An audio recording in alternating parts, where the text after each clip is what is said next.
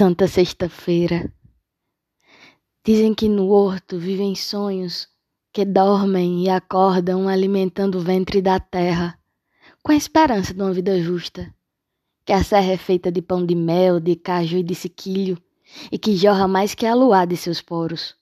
O horto tem cheiro de jasmim, de vela se despindo em graça pedida ou alcançada, e tem gosto de café bem quentinho Traz em seus contornos e grãos uma fé que resiste e faz amor com a poesia.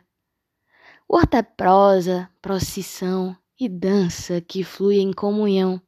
É caminho e destino.